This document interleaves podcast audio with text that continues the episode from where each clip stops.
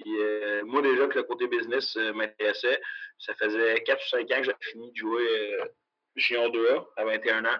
Puis là, il y a deux ans, en fait, je me suis dit, euh, je vais avoir ma propre équipe de hockey, puis euh, moi, je vais signer mes joueurs, puis euh, là, ça va être du vrai.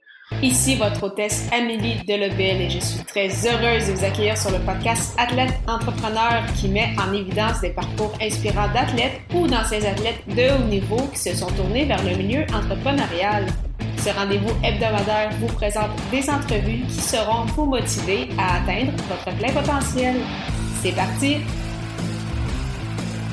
Bonjour, je suis très heureuse de vous accueillir pour cette troisième saison de mon podcast Athlète Entrepreneur lors de cet épisode 180 sur Maxime Saint-Michel, bâtir une équipe à son image. Avant de vous partager l'extrait, je vous propose une super plateforme que j'utilise avec ce podcast-ci ainsi que mon autre, soit Ocha.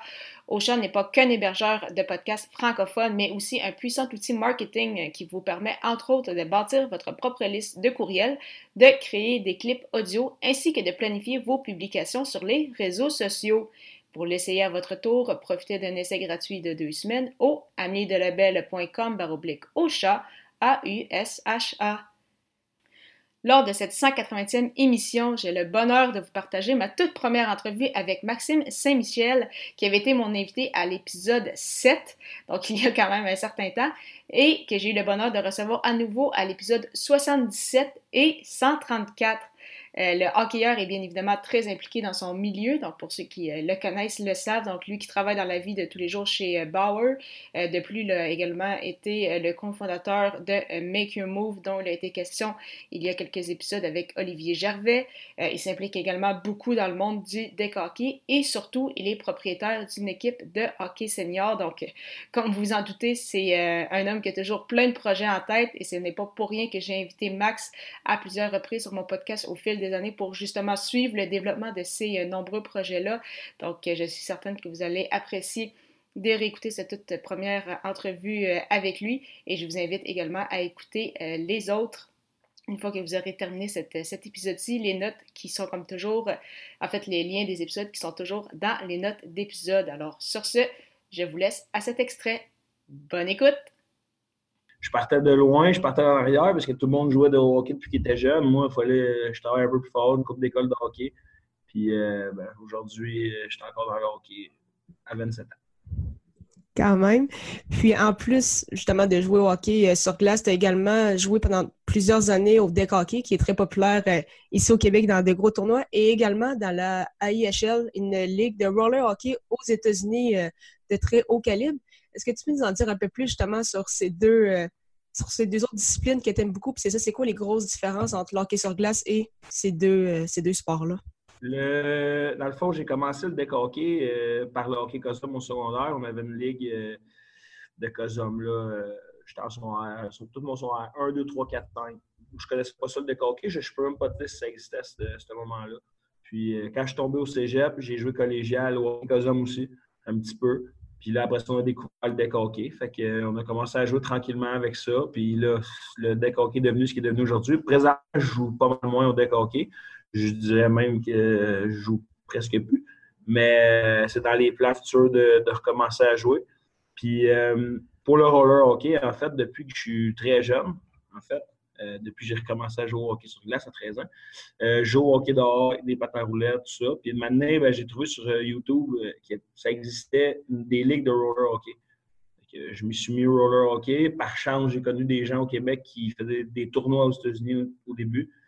Puis ensuite, ça a fait des petits, puis on a commencé à jouer, jouer, jouer. Ça, je joue depuis que j'ai 16 ou 17 ans dans des vrais tournois aux États-Unis. Puis euh, ensuite, à 10, 20 ans, j'ai joué pour la première fois euh, dans la IHL pour Hartford, en fait, euh, au Connecticut. Puis c'est vraiment différent du hockey sur glace ou du deck hockey, surtout du deck hockey. Le deck hockey, c'est rendu un sport intense. En fait, tu cours, tu es en forme, puis tu vas être bon.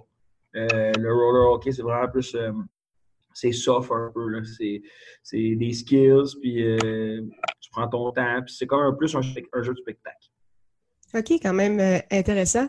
Puis justement, donc, euh, pour l'aspect au niveau plus business, euh, l'été dernier, en fait, au printemps dernier, tu es devenu propriétaire d'une organisation de la Ligue d'hockey senior du Richelieu, donc la LHSR pour ceux qui ne la connaissent pas. Puis, quelles ont été les raisons, en fait, qui t'ont poussé justement dans cette aventure? Puis, quels ont été vraiment les gros défis que tu as rencontrés en cours, en cours de route? Parce que ça se fait pas du jour au lendemain. Ben, l'idée m'est venue au début, c'est que depuis qu'on est jeune, puis peu importe qu'on suit le hockey, euh, on est tout un peu directeur général. Euh, on joue à NHL, on pense qu'on peut faire des échanges, qu'on peut signer des joueurs. Puis euh, moi, déjà que le côté business m'intéressais, ça faisait 4 ou 5 ans que j'avais fini de jouer Junior 2A à 21 ans. Puis il y a deux ans, en fait, je me suis dit, je vais avoir ma propre équipe de hockey, puis moi, je vais signer mes joueurs, puis là, ça va être du vrai.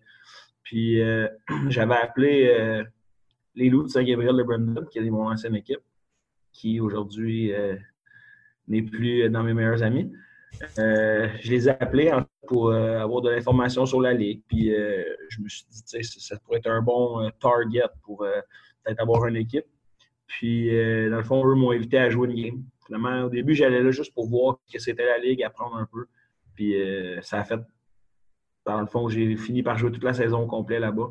Euh, on a gagné la Coupe l'année passée, mais c'était déjà prédéfini que cette année, dans le fond, euh, je quittais. Euh, mes, droits de joueur changeaient d'équipe pour mon équipe à moi, dans le fond, que je, que devenais propriétaire. Puis, c'est ça. Fait au, printemps, fait j'ai fait l'acquisition d'une nouvelle équipe de la Ligue. les gros défis sont, ont, été d'être approuvés à la Ligue, premièrement. Ça prenait une unanimité. Fait que à la Ligue, quand j'ai présenté mon projet à toutes les autres équipes, il fallait que ça soit unanime, un oui. Euh, s'il y avait une équipe qui disait non, ben ça passait pas. Fait que le travail avait comme été fait pour rien. Ensuite, il y avait trouvé un aréna, trouver des heures de glace. Ça, c'était avec le hockey mineur à Star, c'est pas super facile. On a travaillé fort. Ensuite, des commanditaires, des partenaires, un coach, des joueurs, des chandails, des couleurs, en fait, tout. Euh, comme on fait à NHL, j'ai monté ça de A à Z. Puis euh, la saison se termine euh, ce samedi. On est de faire en troisième position. pour une équipe d'expansion, euh, je pense qu'on on peut déjà dire mission accomplie. Puis, euh, en parallèle, justement, avec ça, tu t'es déjà impliqué dans d'autres projets, dont justement Make Your Move. On en avait parlé avec Olivier Gervais dans une, entrevue précédente. Toi, quel était vraiment ton rôle dans, cette aventure-là? Est-ce que c'est toi qui, qui as eu l'idée, en fait? Ou c'est quoi Qu'est-ce que tu as fait en fait avec euh, Make Your Move? en fait, ça a parti. Euh, Oli, un peu comme moi, euh, de son côté, il faisait des projets, je le voyais, c'était sharp ce qu'il faisait, puis il avait ses forces. De mon côté, j'avais des idées, je faisais une coupe d'affaires, puis on voit toujours plus grand. Puis vraiment, l'idée a parti vraiment de. Je ne sais pas si Oli le dit dans son, dans son entrevue, mais l'idée au, au, départ, c'était que j'avais besoin de son aide, puis on voulait faire une game de hockey de mon équipe lorsque j'étais Bantam contre l'équipe à Jean Berdo quand il était Bantam. Moi, je jouais Xavier Ouellet à l'époque. Fait que le but, c'était juste de reproduire un match dix ans plus tard de nos deux équipes Bantam telles quelles, puis euh, de remettre euh, les fonds à une fondation. Puis euh, finalement, on est quand même allé loin dans le processus, rappeler les joueurs, tout ça. Finalement, ça a comme tombé à l'eau, puis Oli m'a aidé là-dedans. Ça s'est transformé du jour au lendemain en Maker Make Your Move, le tournoi de de barrage. On a été un peu inspiré, ça se fait au deck déjà des tournois de de barrage, mais ça n'avait jamais eu lieu sur la glace. Fait qu'on a dit, on est le premier à le faire sur la glace. Maintenant, c'est à nous de, performer et de le mettre à un autre niveau. C'est ce qu'on fait présentement. Merci beaucoup encore une fois d'avoir été là et en souhaitant que vous ayez apprécié ce 180e épisode officiel d'Athlète Entrepreneur. Avant de vous laisser, je voulais vous parler de la formation Podcaster Pro, qui est la formation francophone la plus complète pour non seulement lancer votre podcast, mais également le monétiser. C'est justement cette formation qui m'a permis de lancer ce podcast-ci, Athlète Entrepreneur, ainsi que mon autre, les médias sociaux en affaires. On parle de 6 modules distincts et 30 heures de contenu. Pour y jeter un coup d'œil, simplement vous rendre au amiedelebel.com par oblique lancer son podcast, lancer ER. Je vous donne donc rendez-vous à l'épisode 181 pour une autre entrevue coup de cœur. Au plaisir de vous y retrouver.